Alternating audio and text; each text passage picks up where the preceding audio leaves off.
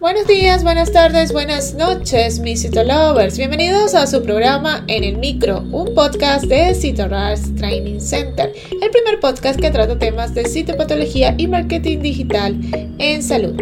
Quien les habla, Dai García, CEO de CitoRus TC. Y en el episodio de hoy hablaremos de la función de la balanza de precisión en el laboratorio de patología. Comencemos.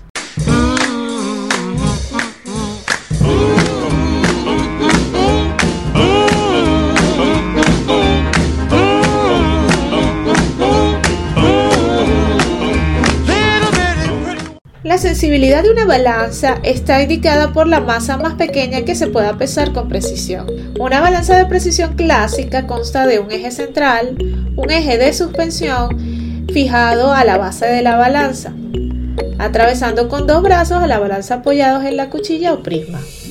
Hay una parte que es la aguja o puntero que indica el verdadero equilibrio de la balanza y se ubica perpendicularmente a la línea transversal y al eje de oscilación. También tiene dos cuchillas con los bordes hacia arriba sobre las que se colocan los ganchos que sostienen los platos. Los platos, que son dos en este caso, uno para el material y otro para las pesas, y varios tornillos reguladores.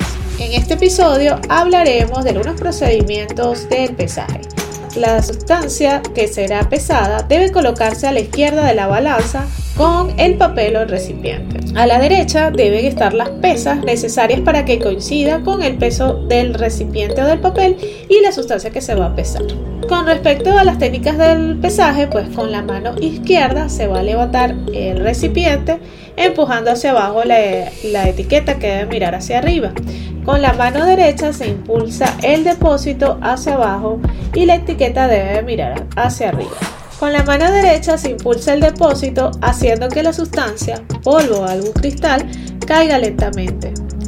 Y la espátula bien limpia ayuda entonces a pesar pequeñas cantidades. En cuanto a algunos cuidados necesarios, pues no se deben pesar cantidades de sustancias que superen la carga máxima de la balanza, no se deben pesar sustancias colocadas directamente en el plato, no se deben levantar las pesas con las manos, usar preferiblemente pinzas y no se debe dejar la balanza desbloqueada.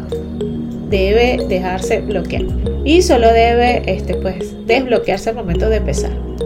Es necesario entonces sistematizar todos estos pasos para un buen uso y preservación de la balanza. Recuerden, las sustancias que se van a pesar están a la derecha de la balanza, las que no se pesaron a la izquierda.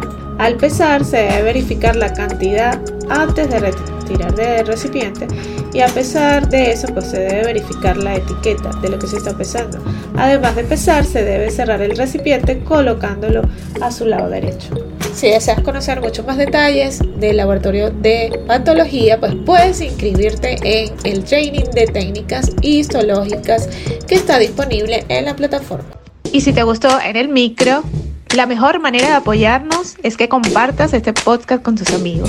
Puedes escucharnos en tu plataforma de podcast favorita o a través de Spotify, iTunes, Google Podcast y otras plataformas. Asimismo, puedes escucharnos desde nuestra página web www.citorushtc.com. Asimismo, recuerda revisar nuestros artículos en el blog en la misma página web y seguirnos en las redes sociales como arroba en Twitter, Facebook, Instagram y TikTok y suscribirte al canal de YouTube. Mi nombre es Dai García y soy CEO and founder de Cito Hasta una próxima emisión.